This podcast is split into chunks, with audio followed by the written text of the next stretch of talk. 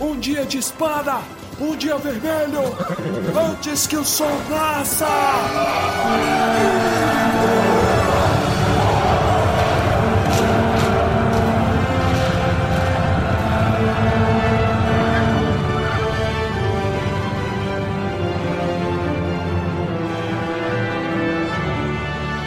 Almares, senhoritos e senhoritas, o meu nome é Pedro. Meu nome é Torres. Que raro! O meu nome é Baessa. Que raro! ah, achei que tu ia mandar ser um. normal, não dá. Turigan.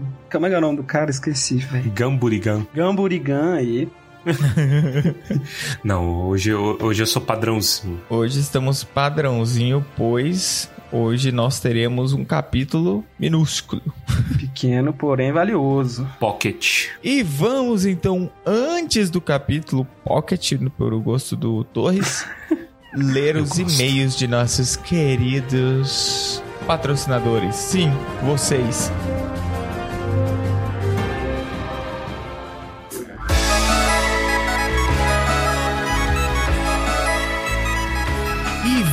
Vamos começar esse momento agradecendo aos nossos queridos assinantes. Sim, Loreno Tischer, Agnes Pauli, Maíra Siqueira, Rosane Alves, Ana Soares, Rafael da Riba, Mariana Luz e Fernando César. Obrigado, seus lindos, por ajudar o Tumba a se manter. É isso, meus queridos. Muito obrigado por tudo. Também queria deixar aqui o aviso para vocês ficarem ligados aí nas nossas redes, porque em breve a gente deve ter uma live, né? Live. Pra falar dos bastidores. O pessoal pede tem muito tempo. Ah, fala dos bastidores, fala das coisas. Então nós vamos fazer um teste aí e tudo mais. Conforme for dando certo, a gente faz mais vezes. Isso aí. Mas fiquem aí de olho, a gente ainda não tem data oficial no momento de gravação desse programa. Vamos anunciar nas redes. E vamos então para a leitura dos e-mails. E se você não quiser ouvir a leitura de e-mails e pular diretamente de cavalo para o episódio, vá para um minuto, 12 minutos e 40 segundos do podcast. Vamos então aqui começar com o e-mail do William Robert. Ele diz o seguinte: Fala galera, tudo bem? Tudo bem. O William aqui. Fui eu que panfletei Harry Potter e a Criança do Cão Sim. Tanto o livro quanto o alvo tem 100% a energia da Melody. Falem bem ou falem mal, mas falem de mim. Vocês lembram desse negócio de panfletar? Porque eu não lembro. Eu não lembro isso William, você vai Como ter que assim? mandar outro e-mail. A gente gravou muitos especiais. eu não lembro do panfleto. Eu sei que. A- a- Você foi citado pelas meninas? Será? Harry Potter e a? Criança do Cão é um ótimo nome para o cão que é esse livro.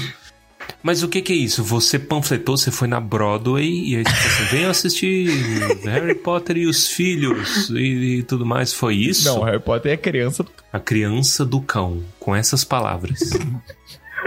The Dog's Entendi. Child. E aí ele continua aqui, ó. Minha fé é que algum dia a J.K. publique esse roteiro em forma de romance e faça um retcon no retcon, anulando ou explicando melhor a existência de Delfim e do Vira-Tempo. Ela não vai fazer isso, tá? Já tem dinheiro suficiente. E- Pedro, nunca é dinheiro suficiente. No, exato. Nossa, perfeito. Essa frase dá vontade de tatuar ela no, no- no- na coxa, entendeu? Aí ele continua. Apesar de eu panfletar, ele está bem longe entre meus favoritos. É mais pelo caos. Hahaha. Abraço, Bill Robert. Está certo. É o caos. Viva o caos. É, É isso, ele quer então pela fudelagem, ele quer estragar a nossa vida. E nós não vamos tomar tempo pra explicar quem é Delfim e o Vira-Tempo não, tá? Cada um com seus problemas. Nem preciso de buscar, não quero incentivar essa prática não. E o próximo e-mail é da nossa ouvinte Mariana Luz, que é um belíssimo nome, diga-se de passagem. E ela escreve: Boa noite, senhoritos. Cheguei atrasada no bonde do Tomba. Muito bom isso, bonde do Tomba. Bonde do Não tá atrasado, não. Todo mundo chega na hora que precisa chegar. É verdade, um mago nunca se atrasa.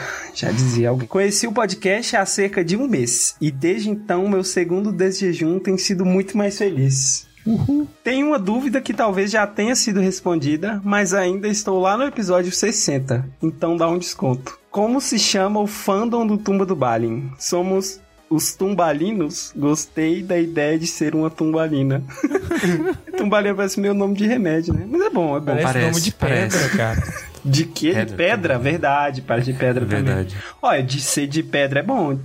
E ela termina, enfim, obrigado pelo trabalho tão cheio de conteúdo e divertido ao mesmo tempo. Que Ah, isso, obrigado você por ouvir a gente, Mariano Adoramos. Muito ouvir obrigado. essas coisas. Não sei se você vai demorar muito. Nos iluminar com esse e-mail. E eu acho que o- os nomes já passou de tumbeiros pra tumbintes, Pra Tumba Fãs. Isso. tumba fãs e agora tumbalinos. É, agora é Tumbintes mesmo. Você não lembra Tumbintes, que é a gente verdade. combinou? Só é, pra explicar, né? É porque a gente fez uma live há uns meses atrás com a arroba Leão, Gabriela Leão, que ela convidou a gente, muito gentilmente. Um abraço, Gabi. Isso. Pra gente falar sobre Tolkien, a vida, o universo e tudo mais. E aí, a galera tava descascando a gente nos comentários, né? Fazendo, ah, nossa, go gosto muito deles, tudo mais, ui, né?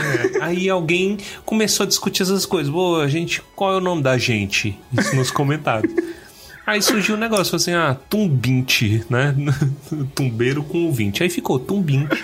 E esse aí agora tá no lore, né? Esse foi em lives. Se você quiser procurar live, ela é muito boa. Tá lá no perfil da Gabri Gabriela Leão. Isso. A única vez que a gente apareceu foi em- no canal dos outros, né? Mas tá bom. Exatamente. A gente, a gente não aparece no nosso, né? Nós somos o Sombra no nosso, no nosso canal. Sim, ratinho! É, eu queria deixar um convite, inclusive, aproveitando Ó. o ensejo, pra, para todos os ouvintes que têm paciência de ir pelos e-mails. A gente tem cara da nossa voz? É. Fica aí a pergunta. Verdade. Eu acho que eu não tenho voz nem da minha voz, porque falam que eu sou o tá bom.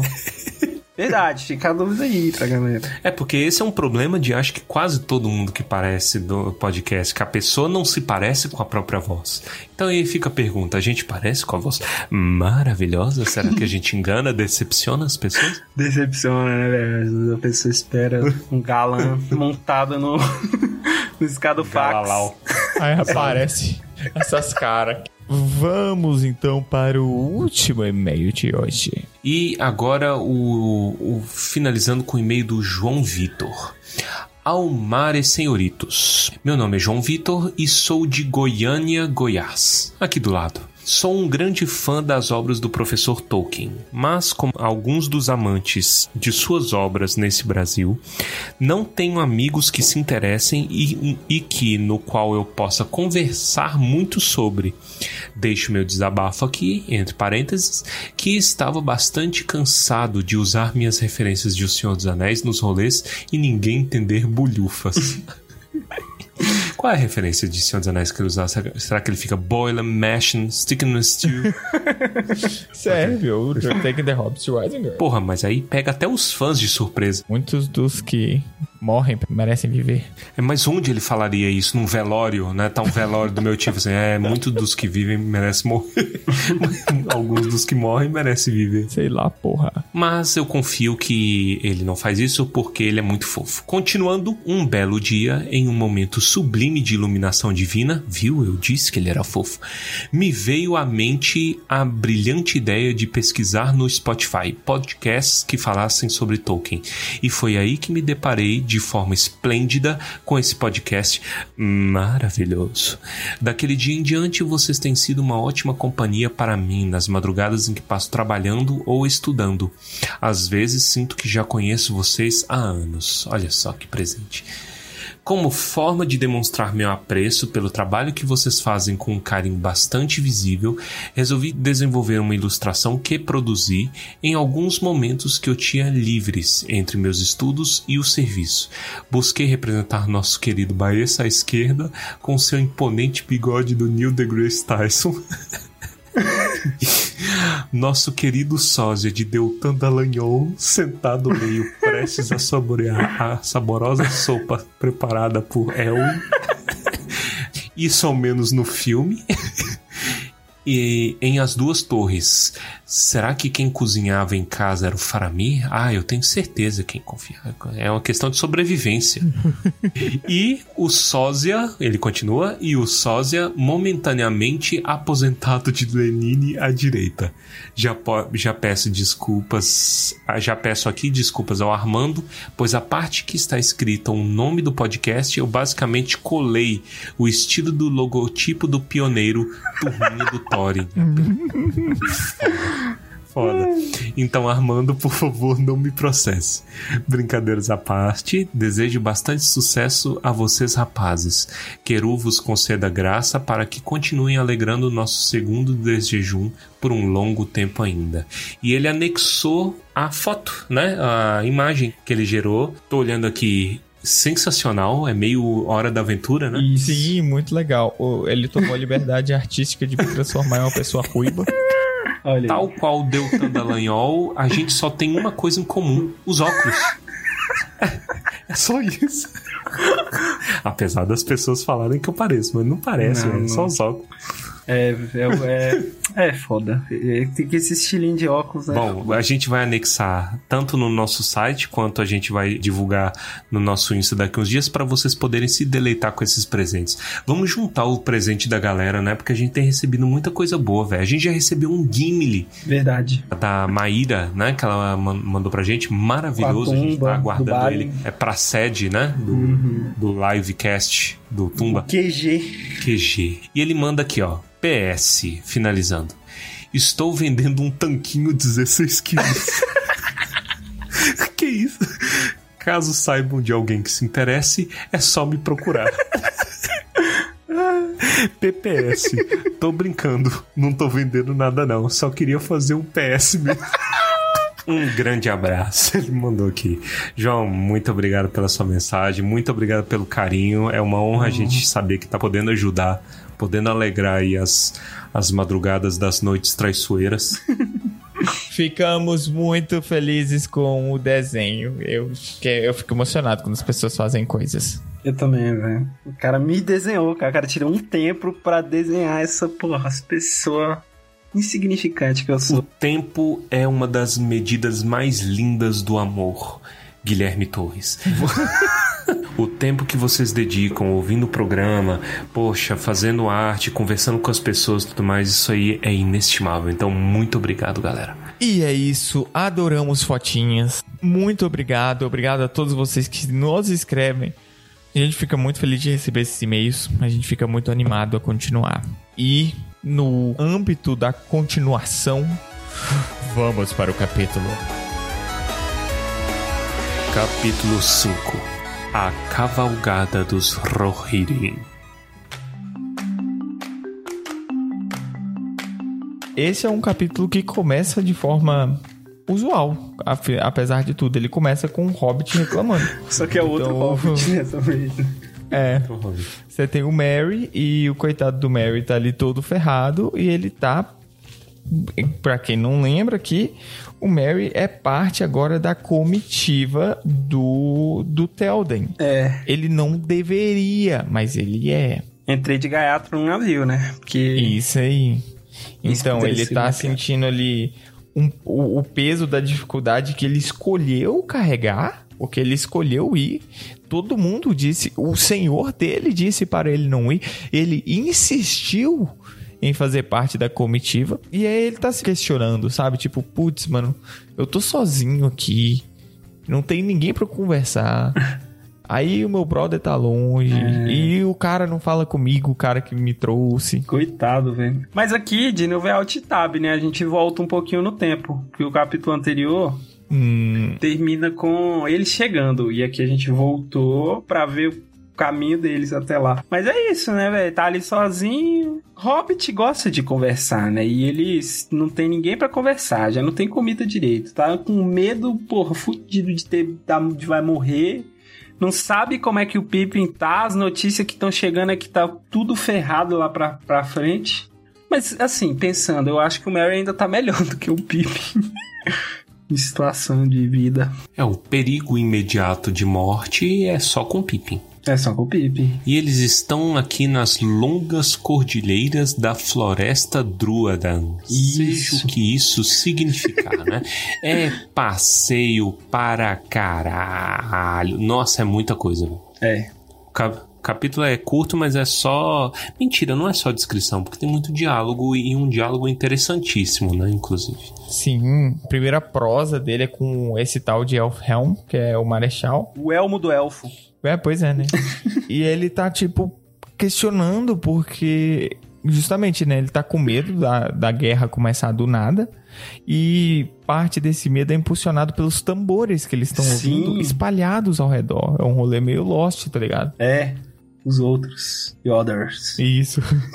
Ah. Aí o, o Elfhelm, ele fala, não, ó, o inimigo tá na estrada, esse negócio aí não são os inimigos, Mas. Não são também. selvagens. Só, só uma coisinha é, para se destacar, eu gosto é do começo da conversa. É muito Porque no bom. começo da conversa, o, o Mary tá de boaça e o cara trupica no Mary. Né?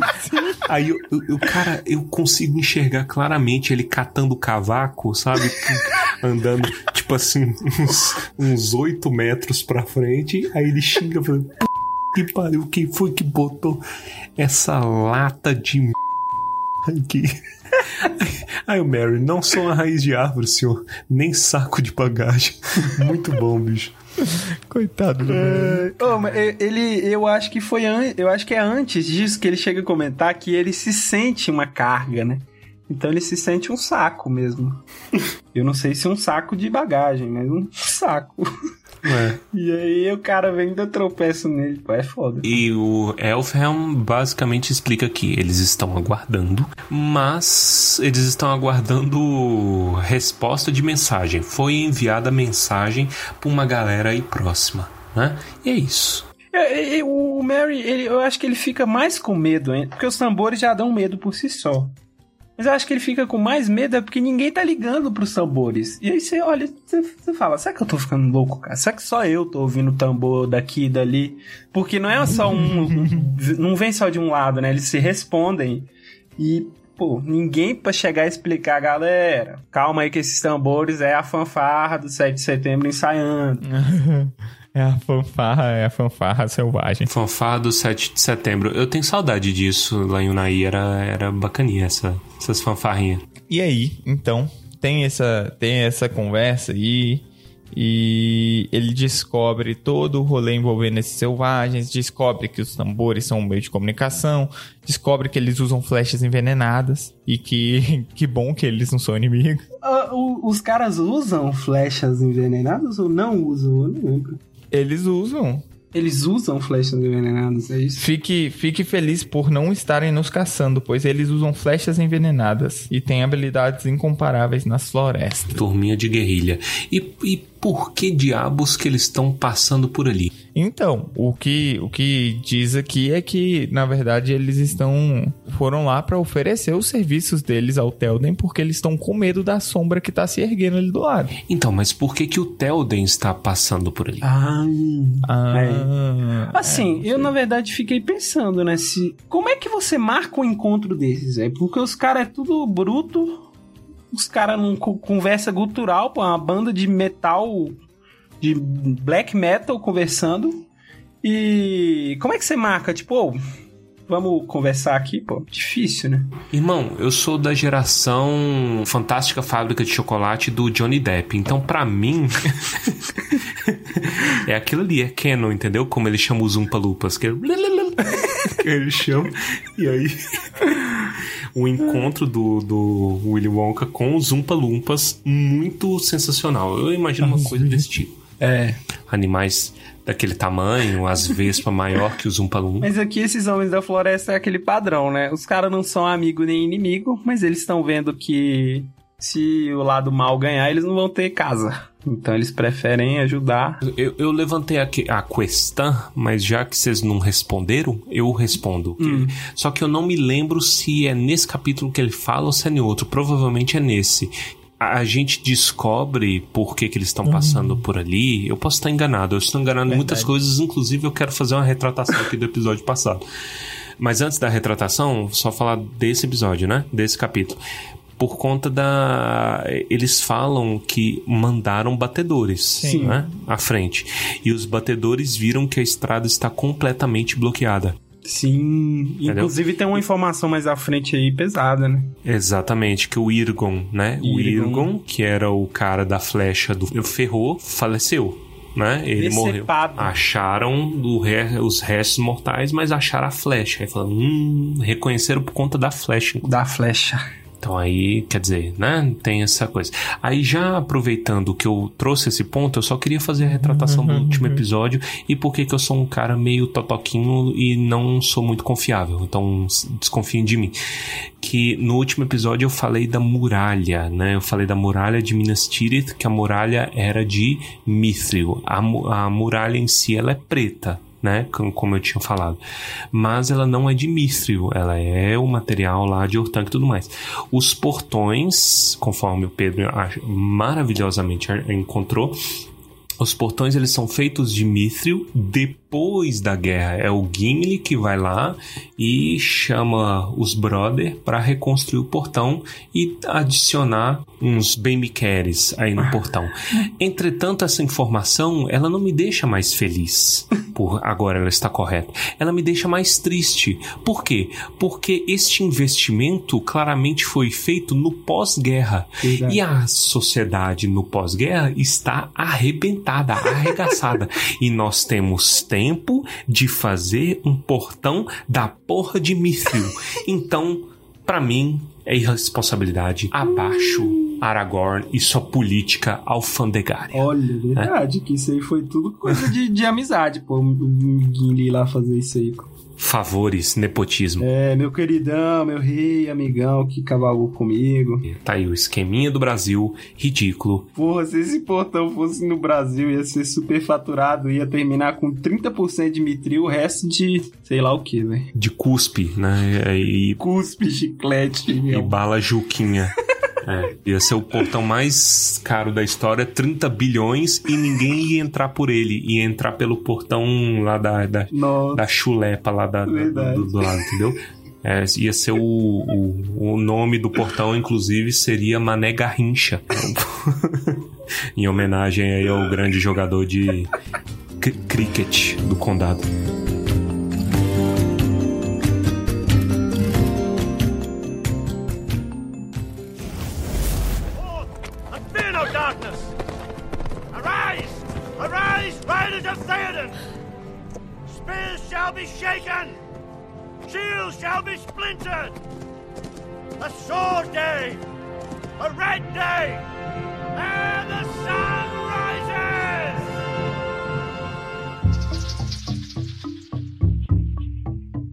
Sabe o que eu gosto? A gente tava falando do diálogo, como termina o diálogo, porque o cara, além de humilhar o Mary, termina um diálogo com aprume-se, mestre saco. Arrombado. Que cara, mano, esse cara é babaca. Esse foi o, a primeira conversinha, né? Do Mary. Aí o que, que o Mary faz? Vai procurar mais o Zap Zap Câmera Orgânica, vai tentar ouvir orgânica. conversa de mais alguém. Disso. E aí ele foi e ouvir conversa de quem? Ouvir conversa do rei. Óbvio, pô, tem uma rodinha ali, pô, tu vai lá. Pois é. E aí ele pega uma conversa maravilhosa. Tudo que ele precisava saber, ele descobre ali. É verdade. Ele descobre pela conversa entre o Telden e o Gunburigan. É uma conversa muito rica, né? Sim. Homens selvagens ser selvagens, livres, mas não ser crianças. Olha aí. Então meça sua condescendência para comigo, carapaita. É. E esse, esse Gamburigan aí, o, o Mary, ele olha pro cara e fala, pô, já vi, né? Esse cara em algum lugar.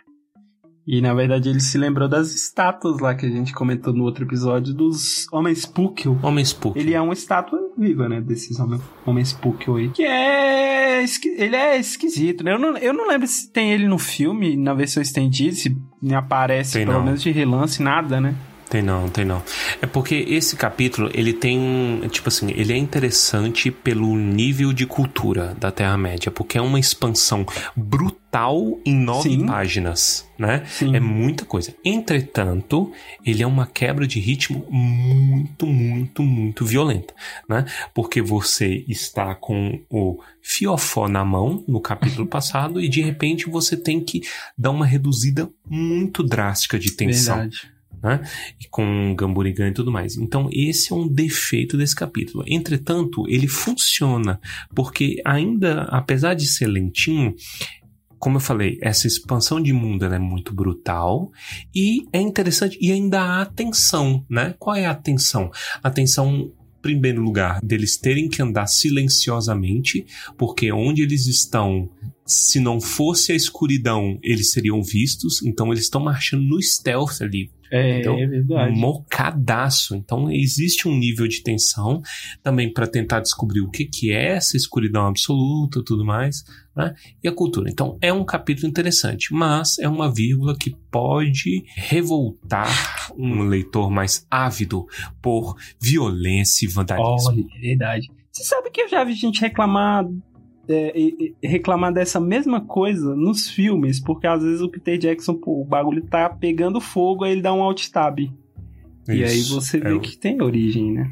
Sim, sim. Os alt tabs do, do Peter Jackson são mais ou menos ruins, entretanto necessários, porque por- é, é igual, você tá muito tenso e tem que voltar pro Frodo reclamando, Sim. entendeu? E como o Frodo tende a não ser, tende, né, a não ser tão bem quisto, então o povo tende a achar chato, né? Aqui não existe isso, mas o, o Peter Jackson tem que fazer isso porque afinal de contas são acontecimentos simultâneos. Simultâneo. Mas essa conversa aí é interessante demais, porque o Gamburigan é uma criatura, porra, interessante, cara. Um cara atraente, pelo menos pra mim. Não atraente de bonito. Às vezes pode ser pra alguém, não tô julgando. Mas ele é interessante, cara. Você saber é, dele, você ouvir ele conversando. Eu gosto muito. Porque ele também é muito reto e direto, né? Ele não tem muita, muita conversinha, não. Muito guerigueri. Tem conversinha não. Bicho, mas eu, eu dou graças a Deus por ser. É, é nesse momento, bicho. Pra eu preferir um diálogo de é, indígena, de selvagem, do Tolkien, a, por exemplo, um Guimarães Rosa da vida, entendeu? É porque o trem é feio. Eu já queria, já que a gente tá, toda vez tá falando de literatura nacional, cara, eu, eu, não tem aquela conversa de paladar de criança? Sim, paladar infantil. Paladar infantil. Em, em matéria de livro, Guimarães Rosa é meu paladar infantil, entendeu? Eu não consigo, eu não consigo consumir Guimarães Rosa porque É eu não consigo giló. entender o português.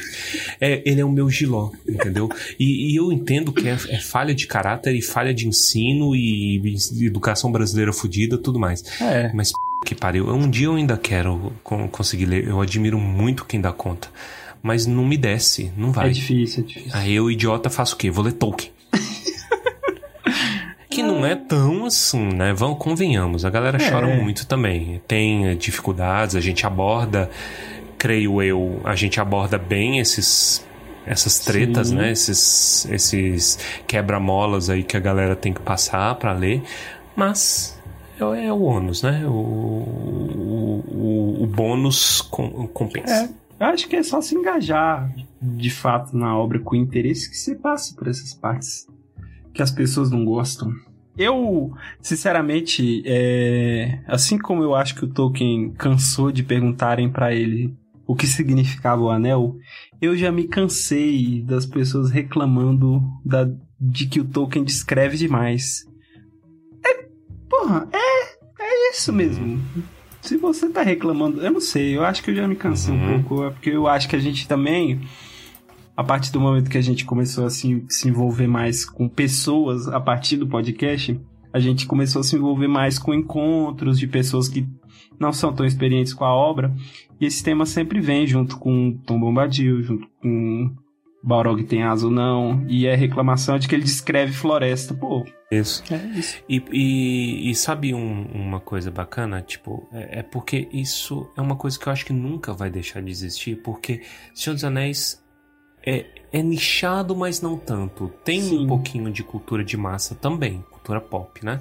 E como muita gente consome, muita gente está em níveis muito diferentes de leitura. Então a gente, por exemplo, que já lê há 10 anos isso daí, a gente está cansado, né?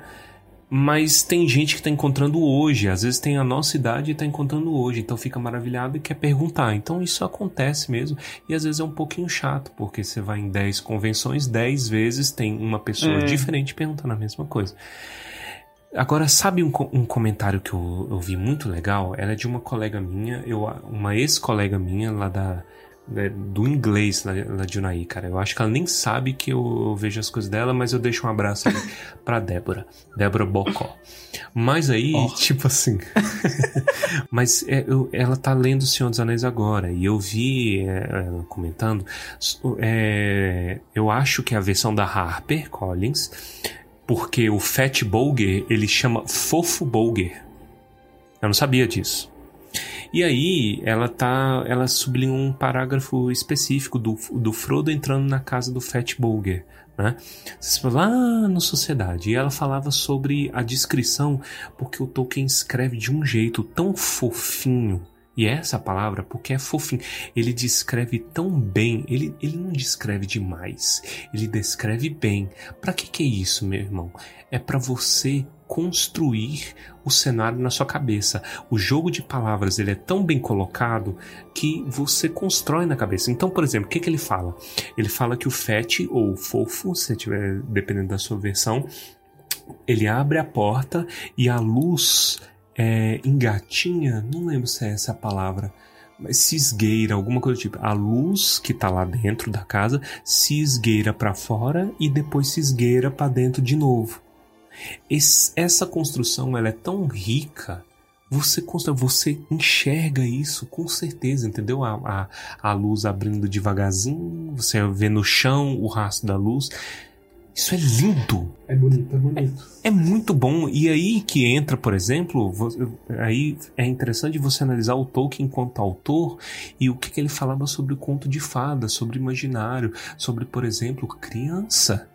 Né? Você abordar um livro desse para criança, irmão, isso é adubo de primeira qualidade para a cabeça Sim. da criança. Entendeu?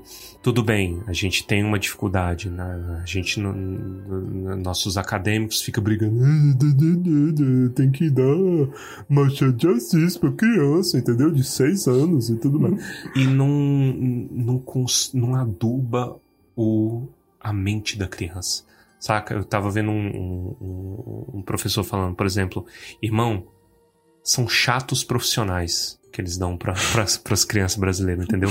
Se você pegar, você pega uma Ilíada e dá para um adolescente, é perigoso ter mais efeito do que você dar um Machado de Assis, porque Ilíada é imaginário, é mito, entendeu? É, mito. E Ilíada não é lá tão fácil assim não, mas não é não, é, não é? é dificinho. Não é? Mas dá pra você trabalhar. O que que você tá trabalhando? O adubo na cabeça. Né? Mas enfim, Sim. eu, aqui é perigoso, né? Eu tô já entrando É, bosta em lata, entendeu? Na cabeça das crianças. em balde, uma betoneira de bosta na cabeça dessas crianças pra adubar, pra ver se, se melhora nossa literatura. Ai. Mas aqui, eu, eu- lógico, eu tô falando isso tudo como um leigo, né? é, e a gente tá, a gente a- a- tá pisando em um terreno meio perigoso, mas deixa eu deixar uma mensagem positiva aqui de que podem perguntar também por que, que o Tolkien descreve muito. Pode falar isso. Eu tô falando que eu fico que eu tô cansado, mas eu não tenho restrições nenhuma em ouvir esse tipo de coisa, não. Eu acho interessante, inclusive. Sociologicamente falando e psicologicamente falando. Ó, tipo assim, ainda que, por exemplo, alguém possa estar caindo no podcast hoje, ouvir isso que você tá falando e se escandalizar, existe essa chance, porque afinal de contas é a, a internet. É um pouco difícil, porque se a pessoa voltar três episódios atrás e ouvir a gente, ela vai entender de onde a gente tá vendo. Sim. O poder de um crítico jaz na consistência da sua voz. Então as pessoas Oh. sabem que a gente é limitado e, por exemplo, quem escuta já a gente há 90 episódios sabe as coisas que a gente gosta e não gosta, as coisas que a gente Sim. reage e não reage. Então, por exemplo, eu posso odiar anime, eu posso odiar RPG, eu posso odiar não sei o quê, mas se eu encontrar algum jogo que tenha RPG, anime e tudo mais, e eu falar que é bom, você imediatamente vai parar e vai falar: Hum, talvez valha a pena. Porra, se ele gostou, é porque tem alguma É coisa. verdade. Ente- Entendeu? Porque isso eu tô dando um exemplo tosco, assim, que eu tirei de um youtuber que eu gosto muito. Saca? Então, vamos trazer pra realidade. Eu detesto músicas no Senhor dos Anéis, pulo as músicas. Mas se eu chegar e falar pra você um dia, olha, quem escuta a gente desde o primeiro episódio vai ver que a gente sempre fala esse negócio. Se eu chegar num episódio e falar, essa música é foda, a pessoa imediatamente vai eh, levar as orelhinhas e vai falar, opa, Sim. entendeu? Por que, que ele tá falando Verdade. isso? E é assim que é o poder da crítica, na consistência e tudo mais. Então, isso que você falou não é inválido, porque a pessoa entende quem você é. Entende. Eu sou nice guy, cara. Eu amo todo mundo. Você é um amor de homem. Vocês todos são um amor de homem. Eu amo todos vocês. Eu acho que a gente precisa de falar mais isso. E é isso. Sim. e a gente nem falou sobre o Gamburigan quase. Volta. É porque, tá vendo? O encontro com o selvagem faz a gente voltar pras nossas raízes. Puta que pariu, me verdade. faz calar a boca. Eu tô só falando frase de. de do pensador. Ai, eu tô gostando, eu tô gostando. Tá filosófico o episódio, apesar de ser pequeno. Olha que doido, né? Que a gente falou que o capítulo é pequeno. Mas a gente traz tanta coisa. é. Eu gosto muito. É isso, eu, eu amo o meu trabalho. Volta pro Gamburigão, vamos lá.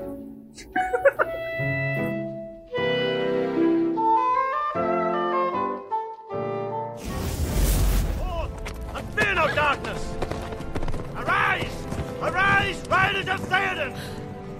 Spears shall be shaken! Shields shall be splintered! A sword day! A red day!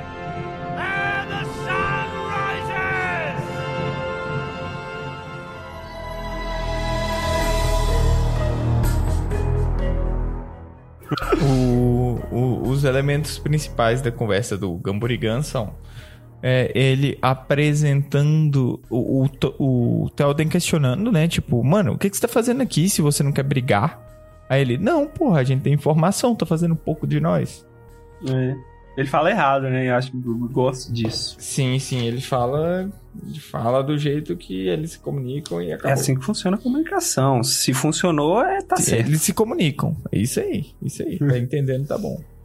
Aí eles falam o quão ruim tá o ataque. E ali ele, o Telden já fica sabendo. Fudeu. E temos que ir logo, temos que ir rápido. Aí eles comentam das barricadas, então não tem como você pegar essas pessoas de surpresa. É, você não tem como pegar os orcs de surpresa lá na porta de Minas Tirith, porque o seu exército não consegue andar de forma rápida devido às barricadas que foram colocadas. Sim.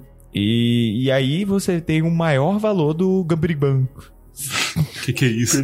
Falei qualquer coisa. É, Gamburigan.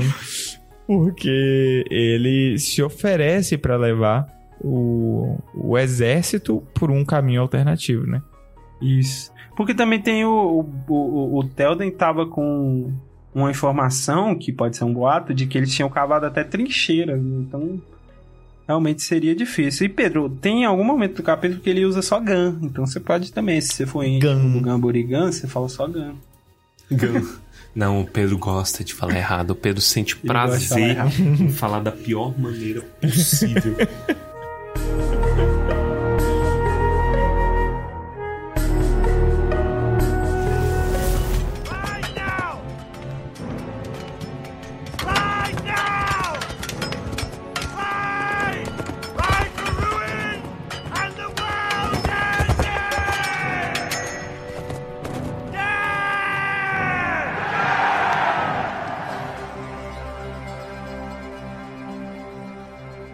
Gente, tem uma coisinha. Esse é o capítulo que a minha mente George Martiana trava. Que? Porque não existe a menor possibilidade do dos Cavaleiros de Rohan passarem vivos por essa floresta. Com certeza ia rolar uma vendetta ali, velho. Tipo, no mínimo de aplicação na, na vida real, ia, mas ia rolar carnificina, velho.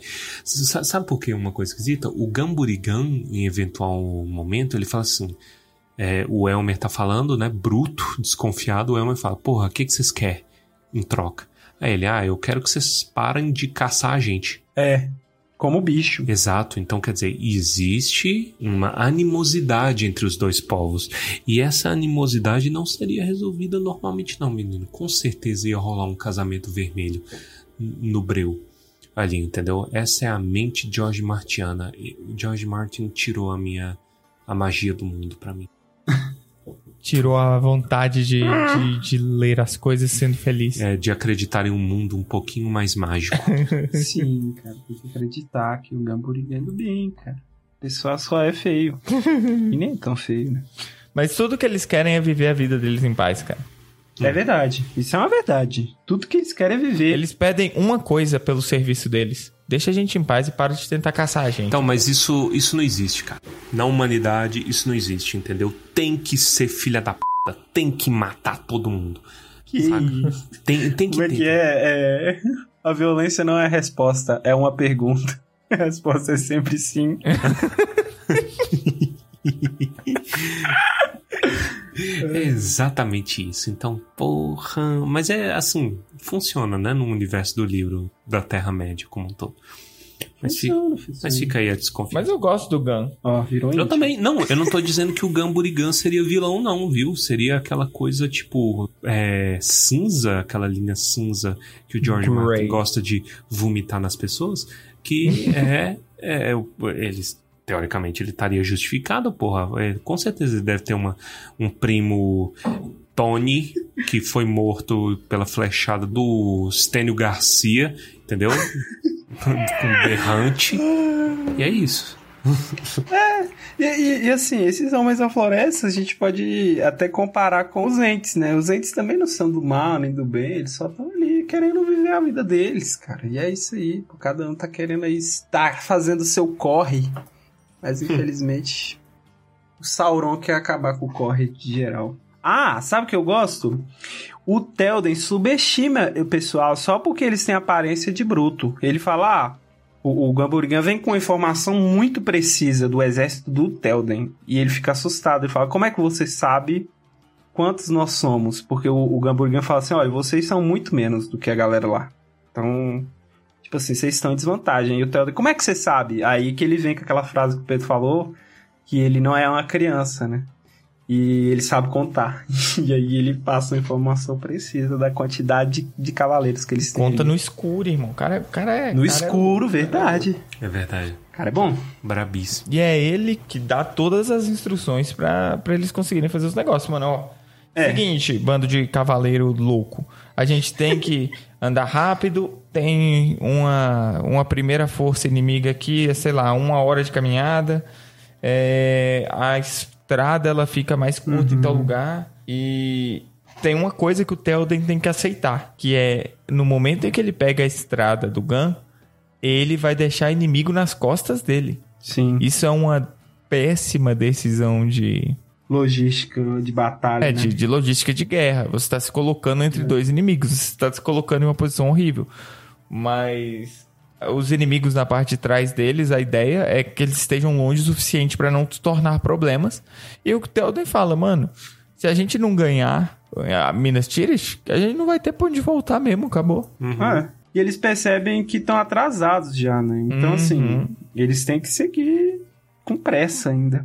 Eu acho bom também, de novo, né, falando das, de que o Telden subestima, porque tem, uma hora que alguém pergunta assim, que horas são? Aí o Telden, sei lá, tá tudo escuro, é uma hora aí da noite. É. E aí o Gun fala, não, não, tá, tá perto de amanhecer, porque a gente sente quando o sol tá, tá, tá no alto, sei- eu não lembro, eles sentem o sol, né, eles, Uhum. os homens da, da floresta. É só uma coisa. Eu fiz o meu dever de casa em partes, tá? A maior parte não tá feita. Mas é porque só o disclaimer aqui, é, eu prometo trazer mais no futuro. Existe um capítulo inteiro dos Druadan no Contos Inacabados. Então, para quem quiser aí, é um relato bem detalhado e eu acho que eu pulei na minha primeira leitura, né? Porque eu não me interessava tanto pelos Druidan. Talvez agora, com mais experiência, seja interessante retornar lá. Mas ele fala do, dos Druidan através das eras, primeira era, segunda era, tudo mais. Ele basicamente era uma das casas dos homens, dos primeiros homens. E eles tinham muito problema com os homens do leste não é exatamente os Haradrim, né? Mas seria tipo os, os Homens das Trevas, leste de Mordor. E aí é mais ou menos na primeira era que eles é eles que fazem os homens Spookel, né? E a maior parte foi é, dizimada por esses homens do leste. E aí o, o conflito deles com os Rohirrim é porque os Rohirrim que iam caçar achavam que eles eram orcs entendeu? Por eles Olha. serem atarracados, porque eles são atarracadinhos. E o orc você tem que lembrar Sim. que ele é mais ou menos atarracado, alguns mais baixos, uns mais altinhos, mas é por isso, eles eram confundidos. Não era nada tipo assim, porra, mata os índios. Não, eles achavam que os índios eram monstros. Entendeu? Tal qual os Olha. outros, e aí matava sem perguntar, porque afinal de contas, o Estênio Garcia e o Antônio Fagundes é, de, de Rohan, eles são muito violentos. E eles só querem ma Eles matam e não perguntam, né? Minha propriedade. Então fica aí a recomendação para quem quiser ler lá no Contos Inacabados sobre os druidas.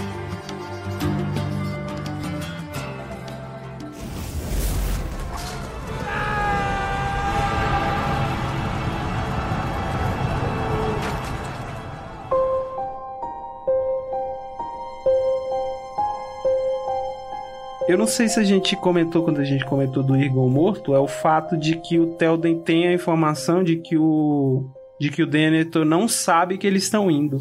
É, e- mas é aquilo, né, mano? Foda-se, ele vai fazer o quê? É, não, que ele que também não sabe que situação tal do, do Denethor também. Exato. Ele eles tem uma noção por causa do Gun. É. Não boa. Verdade. Ah, não, não, eu achei que vocês estavam eh, falando especificamente do Denethor, entendeu? Da mente. Eu tava falando, mas o É. Pedro trouxe do outro, é porque além de tudo, Só pra destacar aquele pedacinho de boa descrição e como que as letrinhas, o conjunto das letrinhas e como elas são postas, ainda que a gente esteja falando de tradução, faz diferença, cara, e é lindo. Olha só.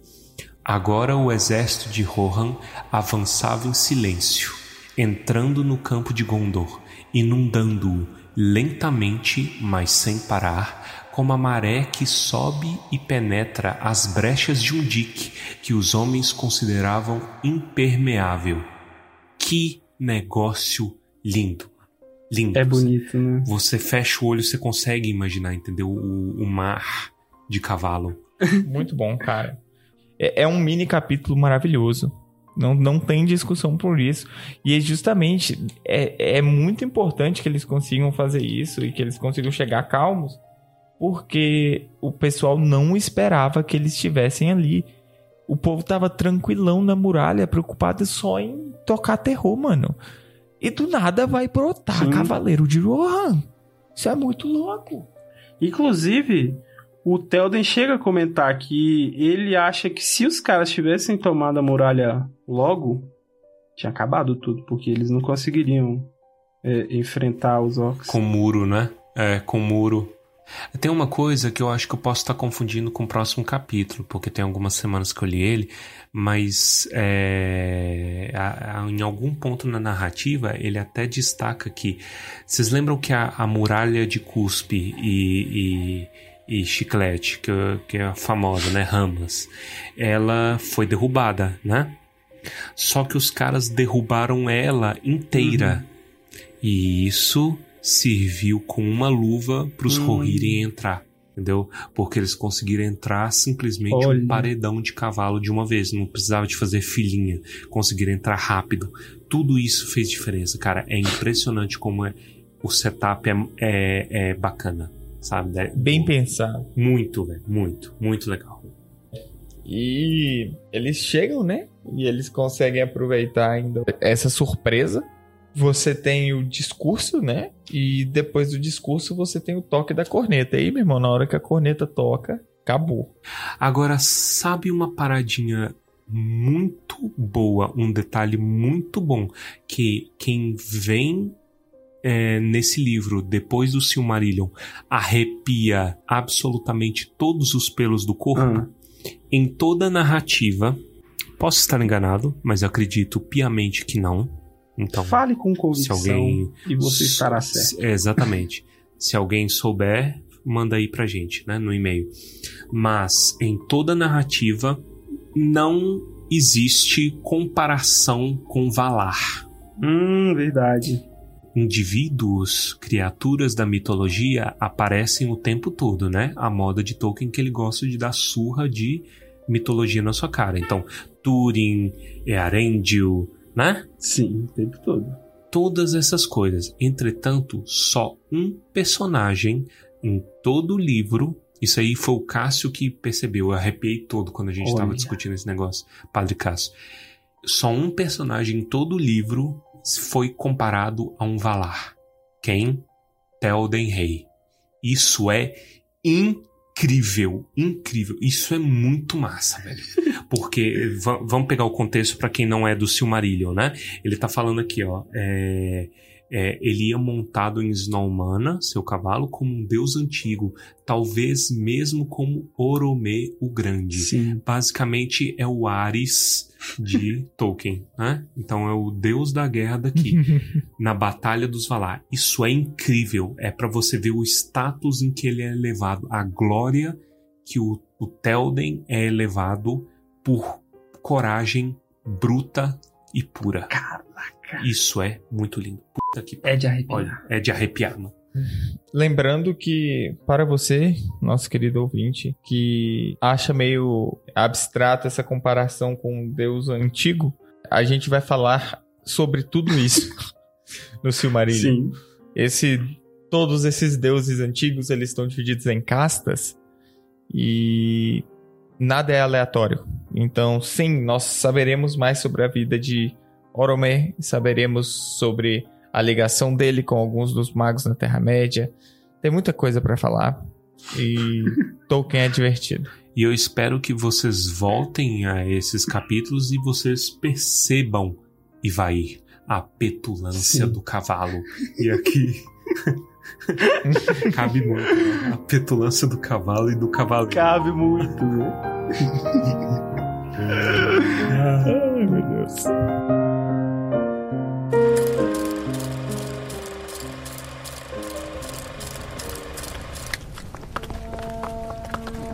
A cidade agora estava mais próxima. Havia no ar um cheiro de fogo e uma sombra da própria morte. Os cavalos sentiam-se inquietos. O rei estava montado em Snaumana, imóvel, assistindo à agonia de Minas Tirith, como se tomado por uma angústia repentina ou pelo terror. Parecia encolher-se sob o peso da idade. O próprio Mary se sentia como se um grande fardo de terror e dúvida houvesse caído sobre ele. Seu coração batia devagar. O tempo parecia se livrar na incerteza. Haviam chegado tarde demais. Tarde demais era pior que nunca. Talvez Telden vacilasse. Talvez curvasse a cabeça e se virasse, indo embora furtivamente para se esconder nas colinas. Então, de súbito, Mary finalmente assentiu, sem sombra de dúvida. Uma mudança. Sentiu o vento no rosto. Surgiu uma luz fraca. Distantes, muito além e ao sul, era possível divisar nuvens como formas cinzentas e remotas, subindo, flutuando. A aurora estava atrás delas. Mas naquele mesmo momento houve um clarão, como se um relâmpago tivesse saltado da terra sobre a cidade. Por um cáustico momento, permaneceu feito luz deslumbrante em negro e branco, com sua extremidade superior como uma agulha em faíscas. E depois, quando a escuridão se fechou mais uma vez, veio retumbando pelas colinas um grande estrondo. Aquele som, a figura curvada do rei de repente se aprumou. Agora ele parecia alto e orgulhoso novamente, e levantando-se nos estribos, gritou numa voz poderosa, mais cristalina do que qualquer um já ouvira um homem mortal produzir antes. Acordem, acordem, cavaleiros de Theoden! Duros feitos despertam! Sangue e massacre! Quebrada será a lança! Trincado será o escudo! Um dia de espada! Um dia vermelho! Antes que o sol nasça! Avante agora! Avante! Avante para Gondor! E com isso tomou uma grande corneta da mão de Gustav, seu porta-bandeira, e produziu um clangor tão forte que a corneta se partiu em dois pedaços.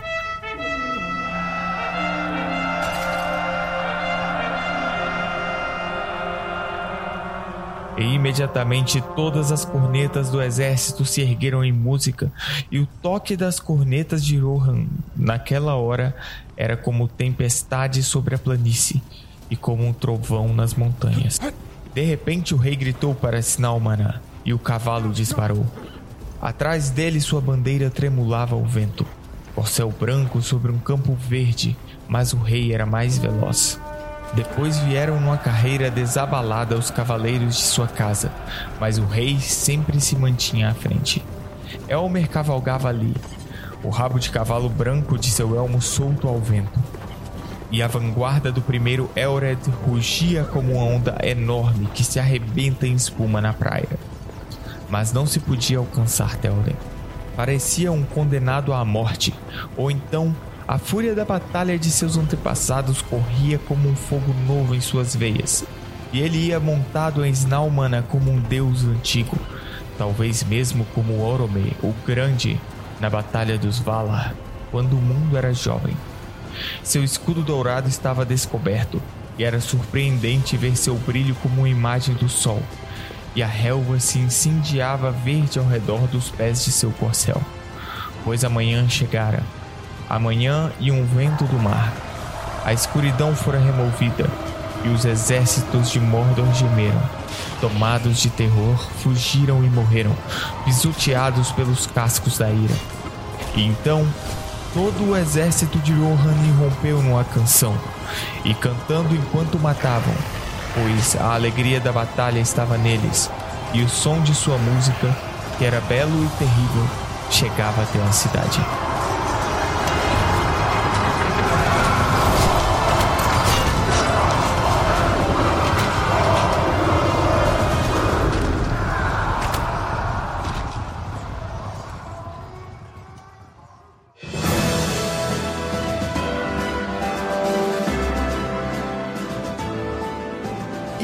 Essa dramatização maravilhosa, nós vamos para o encerramento. Gostaria de agradecer a todos vocês que nos acompanham desde o início, a vocês que têm nos compartilhado os episódios. Gente, é muito bom, é muito bom ouvir respostas de vocês. Não deixem de mandar DM, não deixem de mandar e-mail para o tumbadobalinha.gmail.com. Continuem conosco, continuem divulgando a palavra da turminha do Thorin. Tum. Armando Insuportável vai voltar no próximo episódio. Coitado. Tá tudo muito bem e graças a vocês, então, muito obrigado. Vamos então para os comentários cretinos extremamente sucintos do episódio de hoje. E vamos começar então com Baessa. Quando eu, eu, eu- Sempre que eu leio que o Gamburigan tem voz gutural, eu imagino que ele é de alguma banda de heavy metal e que ele canta daquele jeito lá, igual o gutural mesmo. e o que me espanta muito, e é na verdade eu acho que é um pouco de falha de, de, de conhecimento meu, não ter uma banda com o nome de Gamburigan de heavy metal que cante gutural, ou, ou pelo menos vocalista chamado Gun. Se não tiver aí, fica a ideia pra vocês. Ou eu mesmo criar, mas eu acho que eu não sei fazer gutural. Nossa senhora, eu acho melhor não. só, só porque você colocou a voz cultural aqui, infelizmente eu não consegui não fazer a relação. Seria Gamburigan o, o Thier Rock deles? Rock! Pra você! Cara, muito bom. Talvez, não, parece hein? a Ana Carolina. Ana Pareceu um Carolina. pouco a Ana Carolina. É porque minha Ana Carolina também é famosa. Minha imitação de Ana Carolina, depois eu lanço pra vocês. Mas, mas pensando bem, você pode fazer uma Ana Carolina com overdrive na voz que dá o Thier Rock. É verdade, tem um pouco. E você vê, o, o T-Rock, ele, ele é um pouco parrudinho, igual o Gangorigan. Não sei se ele é tão baixo, mas talvez Ele é baixinho, será? Ele tem cara de ser baixinho. Ele tem cara de ser é baixinho. grande. tem? Ele tem muita cara de ser baixinho. Então, nosso Gangorigan brasileiro, T-Rock.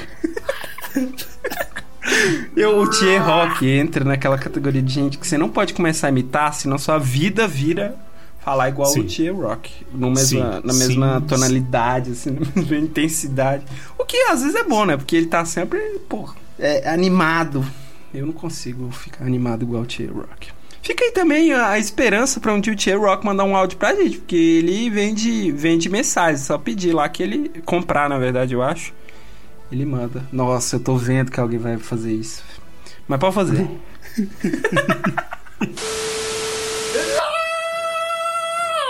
It's Halloween!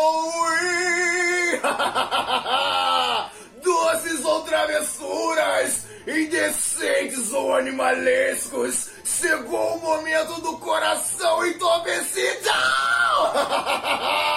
Boa diversão, rockers! Rock! Vamos seguir aqui comigo e eu só queria deixar escrito em pedra que o Gamburigan é a melhor coisa desse Olha. capítulo. Olha aí. Escrito. Muito bom. Ele, ele Precisa. precisa ele precisa ter mais espaço. Matar Gorgon. Matar Gorgon. É tudo que você precisa pra terminar essa série, bicho. Você não precisa fazer nada, a não ser matar Gorgon. Ele sabe o que tá falando. Vamos, Agora. vamos criar uma petição aqui em defesa Ah. dos. Agora, agora, fala matar Gorgon com a voz do Thier.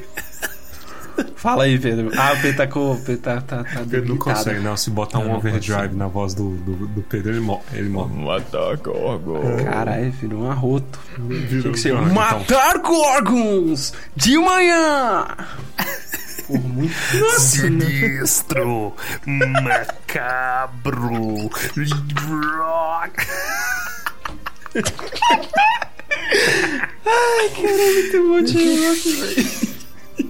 Maravilha. Vamos encerrar aqui então com ele que já está falando Torres. É, pegando aqui na linha do nosso querido Baessa, é o seguinte: se o Thier ele vicia, é, você- se você imitar ele a longo prazo, eu trago mais um aqui que vicia assistir muitos vídeos e imitá-lo a longo prazo. Já deve ter uns, uns 12 anos aí que eu assisto vídeos ininterruptamente e eu nunca viciei, que é Tiririca.